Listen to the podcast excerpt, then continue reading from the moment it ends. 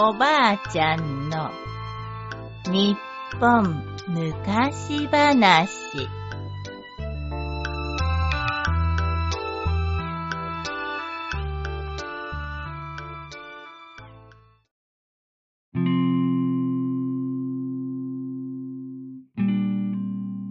鮭のおじいさん。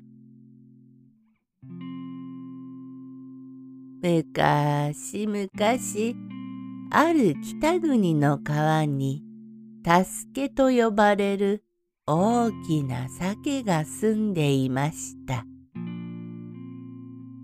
毎年冬が近づくと助けがたくさんの鮭を道案内して川上の卵を産む場所へ鮭たちを連れて行くのでした。おお、今年もたくさんの鮭が来たな。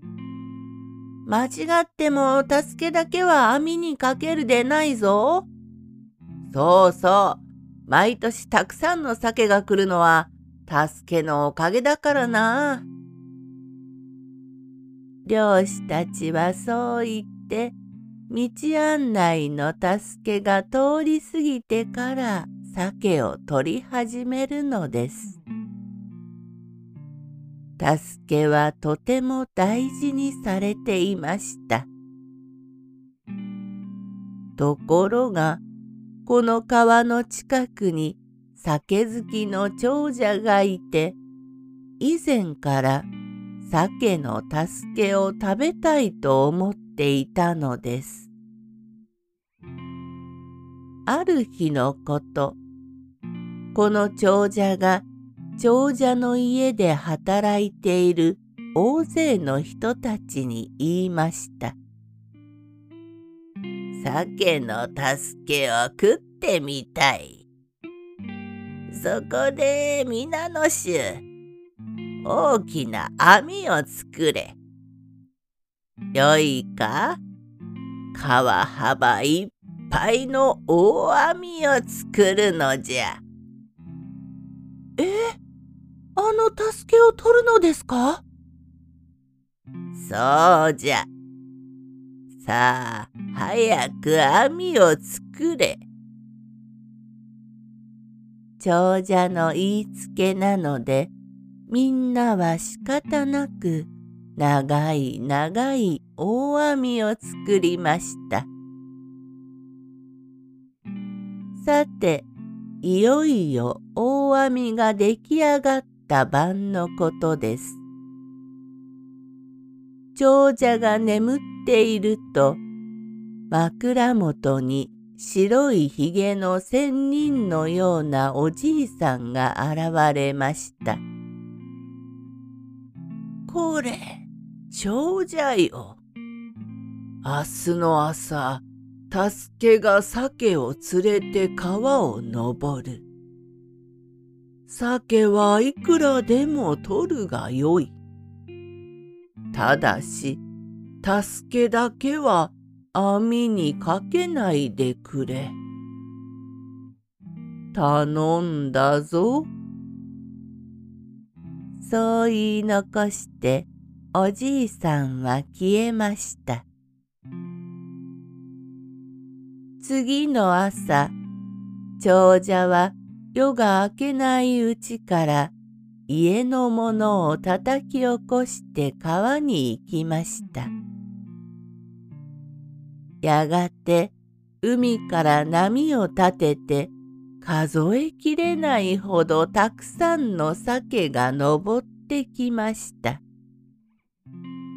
鮭の群れの一番先頭には特別大きい助けの姿が見えます。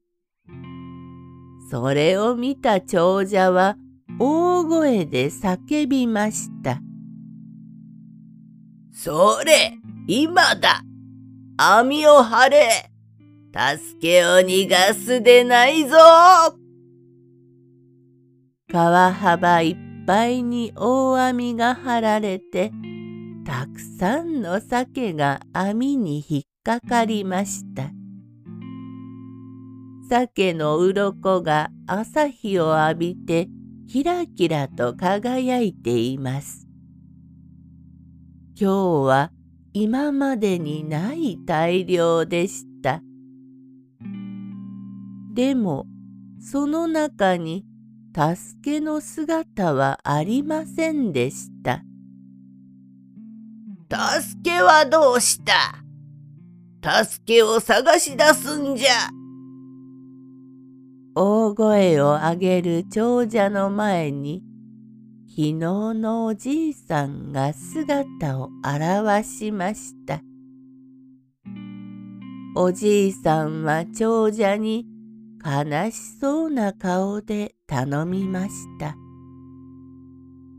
長者よ、助けを取ってしまったら、たくさんの酒たちの道案内がなくなってしまう。道案内がなくなれば、酒たちは川を登ることができん。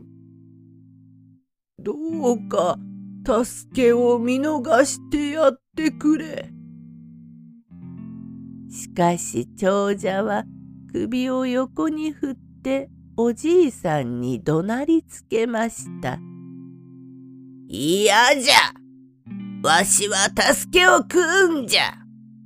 他の酒がどうなろうがわしは知らん。するとおじいさんの姿がすーっと消えて気がつくと長者の足元に特別大きな鮭が一匹横たわっていました。その鮭こそが助けです。やったぞついに助けを手に入れたぞ長者は手をたたいて喜びましたが、その日から長者は不運続きで、やがてひどい貧乏になってしまいました。そして次の年からこの川には鮭が一匹も来なくなったそうです。おしまい。